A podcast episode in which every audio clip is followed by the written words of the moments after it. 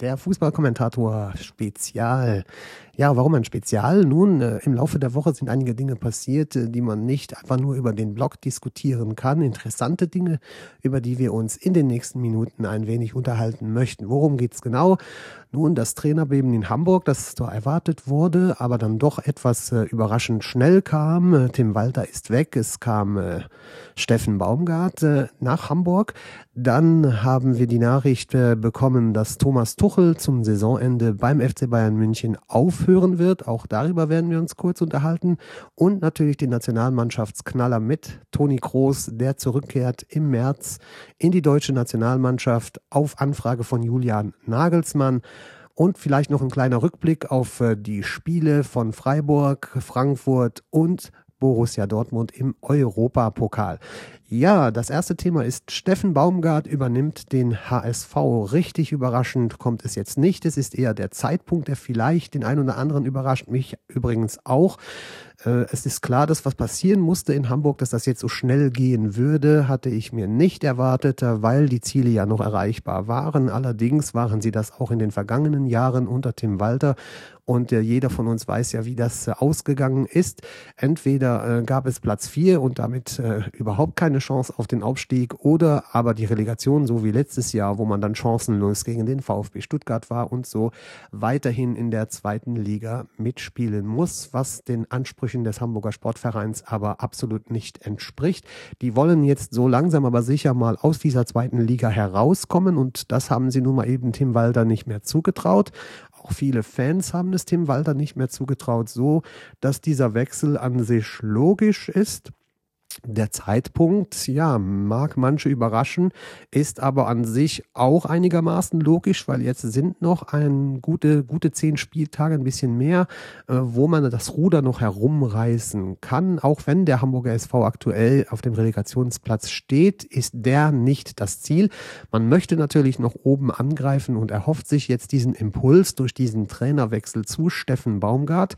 Ja, was soll man davon halten? Nun, Steffen Baumgart hat ja selbst gesagt, dass er ein ein HSV-Fan ist. Also für ihn geht da eine Art Kindheitstraum in Erfüllung, dass er jetzt endlich sich das Trainerleibchen des Hamburger Sportvereins überziehen kann.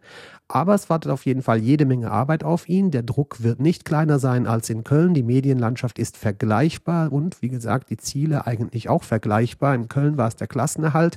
Äh, in Hamburg ist es der Aufstieg in die Bundesliga. Also vom Druck her kann man schon sagen, ist das vergleichbar.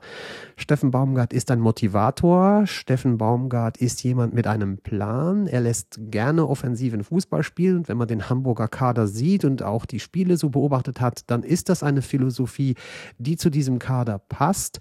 Allerdings muss er halt auch die Balance finden, auch mit der Defensive, dass man nicht immer vorne drei, vier oder fünf Tore sogar schießen muss, um sicher zu sein, das Spiel dann auch zu gewinnen. Der HSV fängt sich viel zu viele Gegentore. Und das ist halt auch das Problem, warum man dann irgendwie keine richtige Konstanz nach oben hin reinbringt. Der dritte Platz ist sicherlich nicht schlecht, aber wenn man die Leistungen der Hamburger in den letzten Wochen so gesehen hat, jetzt auch noch dieses äh, einigermaßen glückliche 2 zu 2 jetzt in Rostock bei einem Abstiegskandidaten, wo man eigentlich sollte drei Punkte einplanen, äh, um nach vorne noch was tun zu können. Und dann sieht man auch, wo die Probleme des HSV liegen. Es ist die Konstanz, Niederlage, Sieg, Sieg, Niederlage, Unentschieden. Und dann ist man nicht ganz oben dabei. Und das wird jetzt die Aufgabe von Steffen Baumgart sein, Konstanz da reinzubringen und dafür zu sorgen, dass der HSV eventuell mindestens noch Platz zwei erreicht oder, wenn es denn nicht anders geht, Platz drei hält und dann am Ende vielleicht noch die kleine Chance in der Relegation zu nutzen. Auch die Fans äh, sind einigermaßen euphorisiert durch die Verpflichtung von Steffen Baumgart. Einige sind natürlich auch skeptisch, weil sie der Meinung sind, dass er die Defensivprobleme nicht in den Griff bekommen wird, weil er viel zu offensiv denkt. Da bin ich jetzt der Meinung, dass er bestimmt in der Auszeit, die er jetzt hatte, auch über seine Zeit in Köln nachgedacht hat und sicher auch äh, analysiert hat und auch bestimmt gemerkt hat, äh, wo er vielleicht ansetzen muss, um seine Idee noch ein bisschen besser auszufeilen. Und das muss man jetzt sehen, äh, wie er da den Hamburger SV defensiv stabilisieren gedenkt, weil das ist jetzt mal erstmal die Grundvoraussetzung, dass es besser läuft, weil vorne die Tore fallen ja, aber hinten leider auch. Ja, und das ist natürlich eine gute Sache für Steffen Baumgart auch selbst. Der ist raus aus der Arbeitslosigkeit natürlich auch. Und zweitens hat er den Verein, den ihm am Herzen liegt und kann mit dem versuchen, jetzt noch aufzusteigen. Und wir drücken ihm natürlich alle Daumen. Das machen natürlich auch die Fans, die, äh, wie gesagt, auch in der Mehrheit hinter der äh, Entscheidung stehen, dass Steffen Baumgart den Hamburger Sportverein übernimmt. Auf jeden Fall bringt das frischen Wind mit rein, dürfte auch nochmal der Mannschaft einen Schub gehen, geben und dann wird man sehen, wo der Hamburger SV am Ende der Saison Channel landet. Ja, das war also die erste Entscheidung diese Woche, die ein bisschen äh, erdbebenhaft über uns hereingebrochen ist. Und äh, die zweite Entscheidung weniger erdbebenhaft oder erdrutschhaft, aber auch nicht weniger äh, überraschend ist, dass äh, Thomas Tuchel am Ende der Saison den FC Bayern verlassen wird. Viele und ehrlich gesagt auch ich hatten damit gerechnet, dass äh, Thomas Tuchel den Verein sofort verlassen muss, aber die Bayern haben sich entschieden, mit ihm bis zum Saisonende weiterzumachen.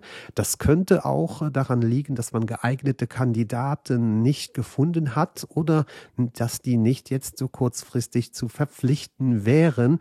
Ein anderer Grund könnte auch sein, äh, dass der FC Bayern nicht gut dasteht und man sowieso äh, in der Chefetage in München davon ausgeht, dass es seit langem, langem eine saisonlose äh, eine titellose Saison äh, werden gibt. Es sieht nicht gut aus in der, in der Meisterschaft. Es sind ja nicht nur acht Punkte Rückstand auf Bayer Leverkusen.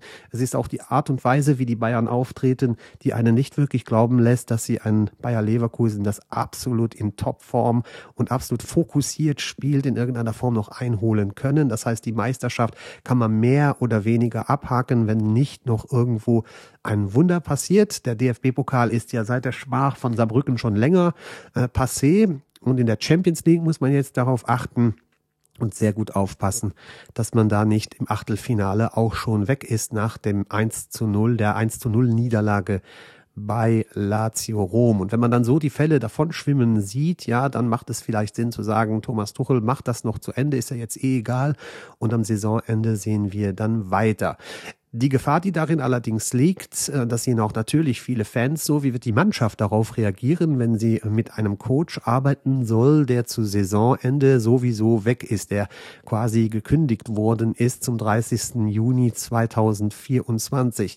Das kann natürlich sein, dass eine gewisse Unbekümmertheit aufkommt, aber das ehrlich gesagt ist das Letzte, was ich vermute. Ich vermute schon eher, äh, dass die Mannschaft äh, vielleicht ach, kurz eine Reaktion zeigen wird. Äh, aber am Ende kann ich mir auch vorstellen, dass man sich sagt, äh, ja, was soll Thomas Tuchel, hat uns nichts mehr zu sagen, das bringt ja eh nichts mehr, wir, stehen äh, jenseits von Gut und Böse. Könnte es sein, dass die Bayern vielleicht lustloser auftreten wie überhaupt schon in letzter Zeit?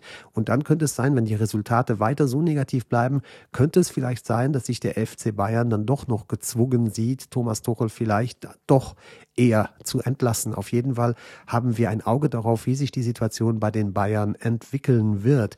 Sicher ist also, am 30. Juni gibt es einen Trainerwechsel bei Bayern München. Dann ist natürlich die große Frage, wer wird die Bayern ab dem 1. Juli 2024 übernehmen? Und da gibt es natürlich eine 1A-Lösung bei den Bayern und die heißt ganz klar Xavi Alonso von Bayer Leverkusen möchten die Bayern verpflichten. Sie haben auch angekündigt, dass sie diese Klausel, die es da scheinbar scheinbar gibt, die zwischen 18 und 20 Millionen liegen soll, dass sie gewillt sind, diese Klausel zu ziehen und dass es dann eben an äh, Xavi Alonso liegt, sich zu entscheiden.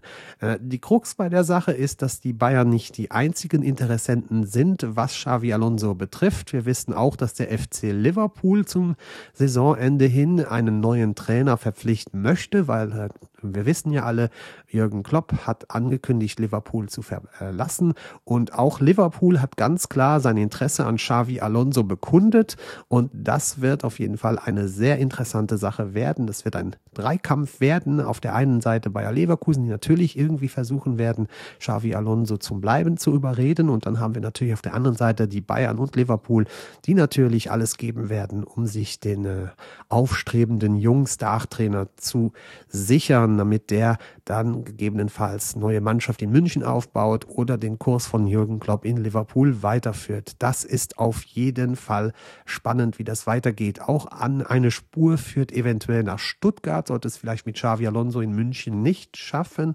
klappen, dann könnte eventuell auch Sebastian Hoeneß von VfB Stuttgart ein Thema in München werden und da würde vielleicht dann auch Uli Hoeneß, der Onkel von Sebastian Hoeneß, nochmal eine Rolle spielen in einer eventuellen Verpflichtung von Sebastian Hoeneß. Dann gibt es noch andere Spuren, die auch einigermaßen heiß sind oder auch nicht.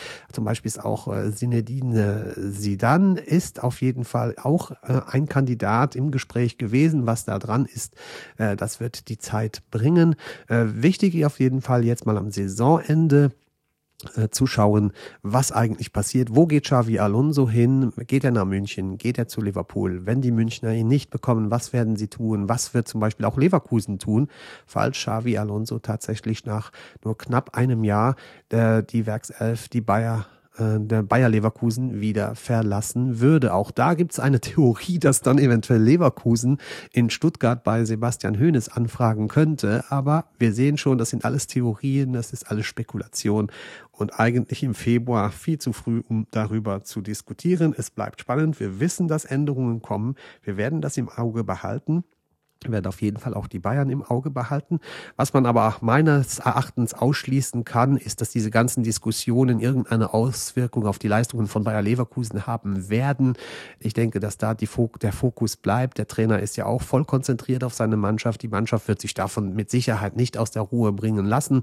Äh, die haben noch genug Ziele in dieser Saison. Die Meisterschaft ist möglich. In der Europa League gehören sie mit zu den Favoriten und im DFB-Pokal sind sie gar der Top-Favorit auf den Sieg im Finale, wenn sie denn dahin kommen nach dem Heimspiel im Pokal gegen Düsseldorf. Apropos Bayer Leverkusen, wenn wir schon dabei sind, ganz kurzer auf, Ausblick auf heute Abend.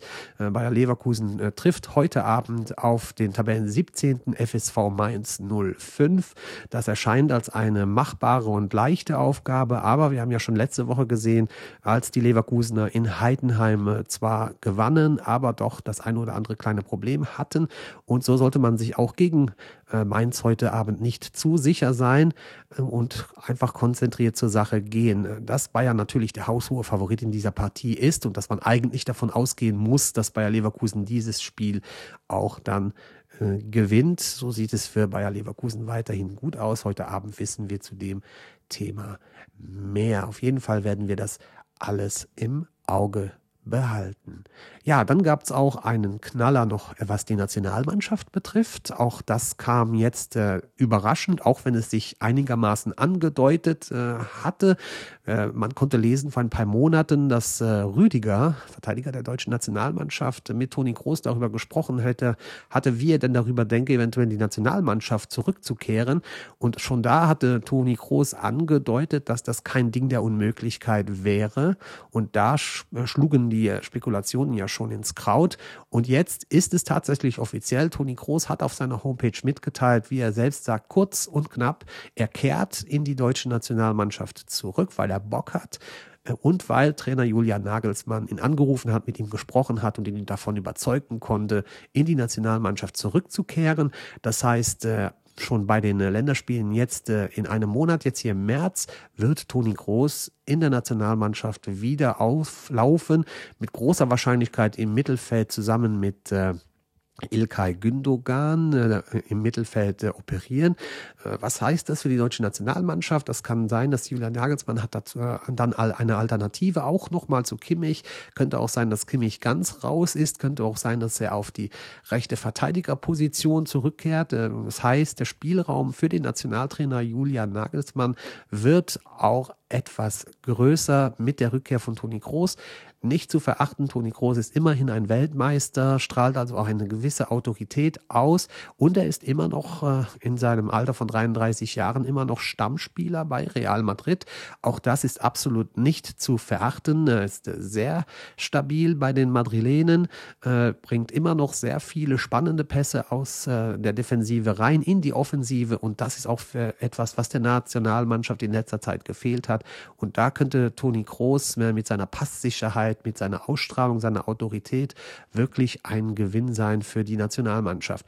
Warum können wir sicher sein, dass er nicht auf der Bank sitzen wird? Nun, ich muss sagen, ich habe gestern zugehört, als Lothar Matthäus gesprochen hat über dieses Thema und er meinte, dass es äh, wichtig ist, dass er im Mittelfeld sofort gesetzt ist, dass er nicht auf der Bank sitzt. Er hat sich selbst als Beispiel genommen. Ich fand das sehr interessant.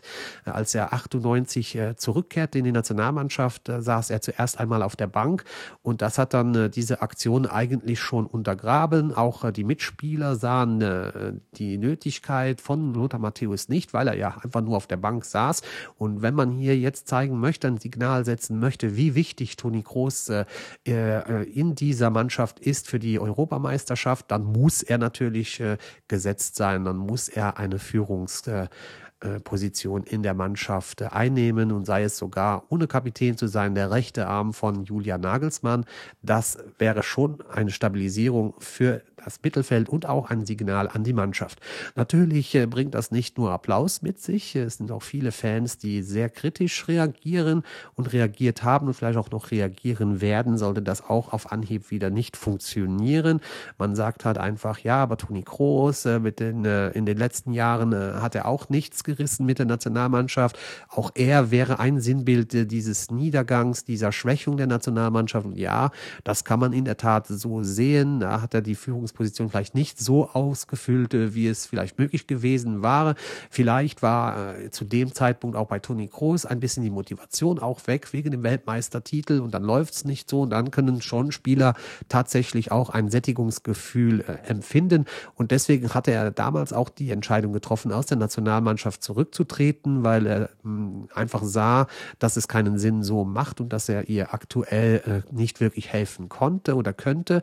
Mittlerweile sieht er das wieder anders und ich kann das auch verstehen. Es sind ja ein paar Jahre wieder vergangen und äh, wenn er jetzt äh, eben auch spürt, ich kann da helfen, ich habe da Bock drauf, ich will da mitmachen, dann sollte man das nicht vernachlässigen. Natürlich gibt es auch wieder den Hinweis, dass Toni Kroos bei Real Madrid natürlich nochmal eine andere Qualität an Mitspielern hat und trotzdem äh, bin ich der Meinung, dass es eine gute Entscheidung ist, diese Erfahrung mit hineinzubringen, diesen Willen, den Toni Kroos dann auch hat, diese Ausstrahlung, die er hat. Und wenn er sich dann auch tatsächlich auf das Fußballspiel konzentriert, dann sollte das ein Gewinn für die deutsche Nationalmannschaft sein. Eins ist auf jeden Fall sicher, jede Hilfe ist willkommen für diese Euro 2024. Bisher sieht es ja, wie gesagt, nicht sonderlich gut aus.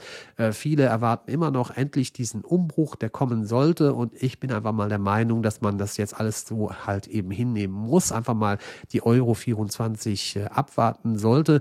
Und danach äh, muss da natürlich auch ein eine Schnitt kommen. Dann kann man nicht mehr mit äh, Müller, Groß und Company äh, und Co. antreten. Das wird dann, äh, würde dann äh, alles konterkarieren. Bleibt ja auch die Frage, äh, was wird aus Julian Nagelsmann nach der Euro 2024? Auch das ist ja noch nicht ganz gesichert.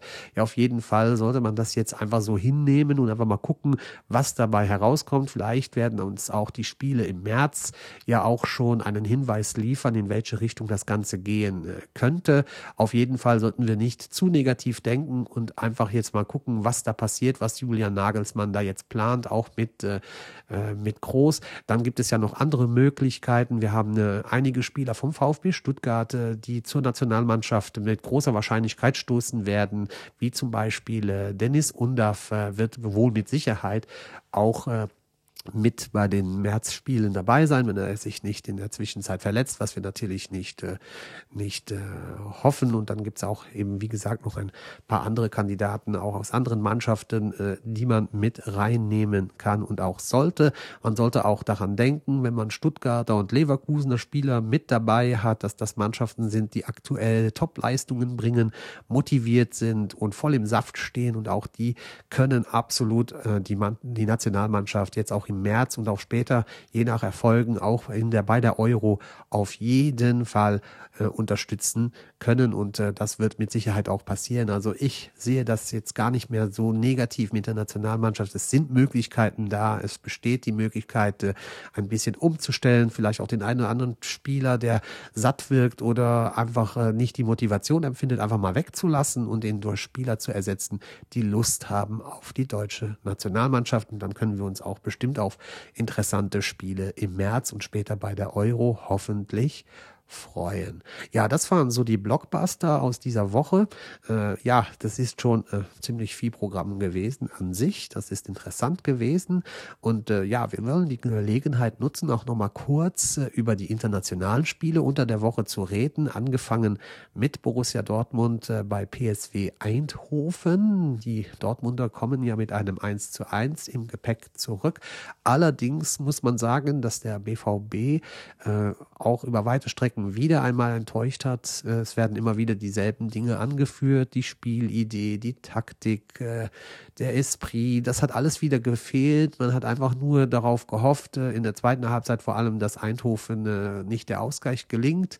Und das kann eigentlich nicht der Anspruch von von Borussia Dortmund sein. Aber das ist das Spiel, das Borussia Dortmund uns in dieser Saison halt eben unter Terzic zeigt. Und Terzic ist ja weiterhin der Meinung, dass diese Unberechenbarkeit seines Teams ein großes Plus darstellt.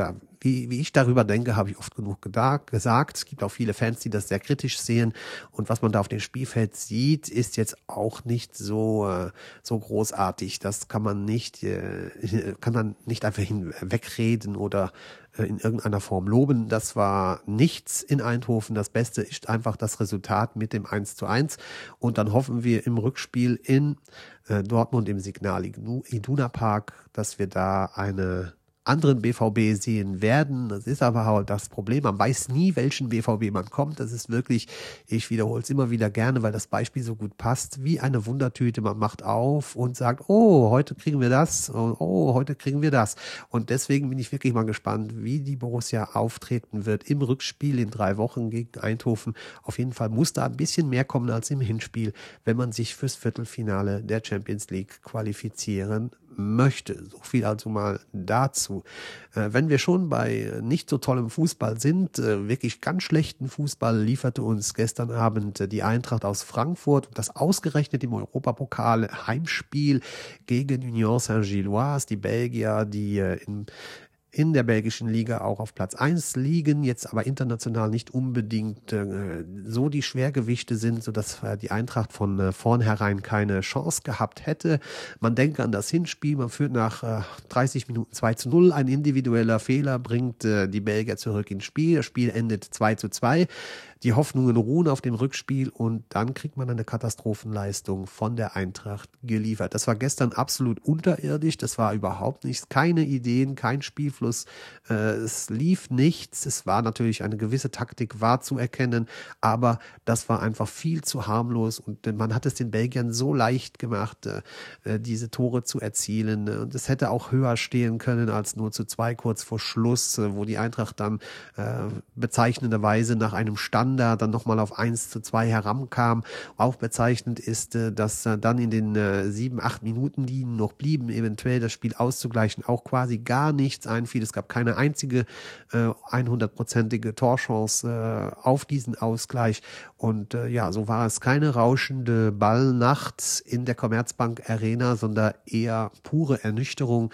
Der Eintracht liegt sehr vieles im Argen. Auch Krösche wird da sicher seine Schlüsse daraus ziehen sehen. Langsam könnte es auch tatsächlich für Dino Topmüller, den ich auch weiterhin sehr schätze, da werde ich nicht davon abrücken, aber es wird trotzdem auch für ihn äh, noch enger werden, weil die Entwicklung, die eigentlich zu sehen sein müsste, die scheint zu stocken, die geht nicht weiter. Man weiß, die Eintracht ist im Umbruch, aber das entschuldigt nicht alles und die Leistungen, vor allem jetzt halt auch in der Bundesliga, die schon relativ schwach waren, äh, dann äh, schwache Leistungen eben auch äh, in der Europa League, da ist schon, also Conference League, da ist schon ein Muster zu erkennen äh, dass da die Konstanz fehlt, dass da das Selbstvertrauen fehlt, die Idee fehlt, der vielleicht auch ein bisschen die Energie auch fehlt und die Spieler vielleicht auch nicht ganz genau wissen, was sie machen sollen. Äh, dann sind einige eben HW Ekitike, der ist auch noch gar nicht fit, andere auch noch nicht und alles das sind zwar Erklärungen, aber rechtfertigen trotzdem nicht äh, diesen desaströsen Auftritt gestern von der Eintracht gegen Union Saint-Gilloise aus Brüssel und da muss sich die Eintracht etwas einfallen lassen. Da muss sich Dino Topmöller schnellstens etwas einfallen lassen, weil sonst könnte es auch für ihn sehr eng werden. Auch äh, die Fans, äh, die Stimmen werden immer lauter und kritischer gegenüber dem Trainer. Und äh, ja, das ist natürlich schon ein wichtiger Punkt. Wenn die Eintracht da jetzt nicht in Kürze einen anderen Weg einschlägt oder besser auf dem Platz spielt, dann wird es für das Trainerteam sehr eng werden, weil äh, viele sagen das auch mit Recht, Platz 6 äh, verwischt ein bisschen. Platz 6 ist immer noch sicher, weil auch äh, die Mannschaften dahinter, wie zum Beispiel Hoffenheim oder auch Freiburg, äh, eine schwache Phase haben, keine Punkte holen. Und jetzt ist es mittlerweile sogar so, äh, dass Werder Bremen aufgeholt hat und plötzlich äh, der direkte Konkurrent um Platz 6 äh, zu werden scheint. Und auch das zeigt, wie Punkte verloren gegangen sind und dass das einfach nicht so weitergehen kann. Auf jeden Fall muss man sagen, was die letzten Wochen die Eintracht fabriziert hat, war sehr, sehr oft schwach, sehr, sehr oft an der Grenze zu richtig schlecht. Ich bleibe dabei, für mich bisher das schlechteste Spiel der Saison war definitiv das Heimspiel der Eintracht gegen FSV Mainz. Und äh, da sind andere Spiele auch noch dabei, auch mit der Eintracht, wo man sagen muss, das war nichts. Auch das 1 zu 1 gegen Bochum äh, muss man sagen, das war nichts. Dann das 3 zu 3 gegen Freiburg, das man eigentlich selbst verschenkt hat, äh, den Sieg. Und wie gesagt, also die Eintracht ist im Moment nicht auf einem sehr guten Weg. Auf einem besseren Weg ist jetzt auch scheinbar wieder aber der SC Freiburg nach dieser fantastischen Aufholjagd gestern Abend äh, gegen äh, immerhin RC Lens, eine Top-Mannschaft aus der, aus der Ligue 1, die auch aus der Champions League abgestiegen ist. Also schon ein äh, mächtiger Brocken, den die Freiburger da vor sich äh, hatten. Äh, meine Einschätzung war ja, dass das ein 50-50 Spiel wird und genau das ist es auch geworden. Das Hinspiel hat es schon gezeigt, wo die Freiburger ein 0 zu 0 mitgebracht haben haben. In der ersten Halbzeit gestern Abend sah es aber dann eher so aus, als ob für den SC Freiburg äh, die Europa äh, League-Saison vorzeitig enden könnte. Sie lagen zur Pause 0 zu 2 zurück, äh, hatten auch keine so gute erste Halbzeit und man konnte nicht unbedingt davon ausgehen, dass die Freiburger das in der zweiten Halbzeit nochmal wettmachen würden. Aber sie kamen wie verwandelt aus der Kabine. Äh, Christian Streich hatte wohl die richtigen Worte gefunden und äh, Salai war zumindest in der regulären Spielzeit der große Held. Sein Anschlusstreffer nach 67 Minuten brachte die Hoffnung zurück und Freiburg hat bis zum Schluss Moral gezeigt und als man schon fast nicht mehr daran glaubte, fiel dann tatsächlich noch in der 93. Minute der ersehnte Ausgleich wieder durch Salai.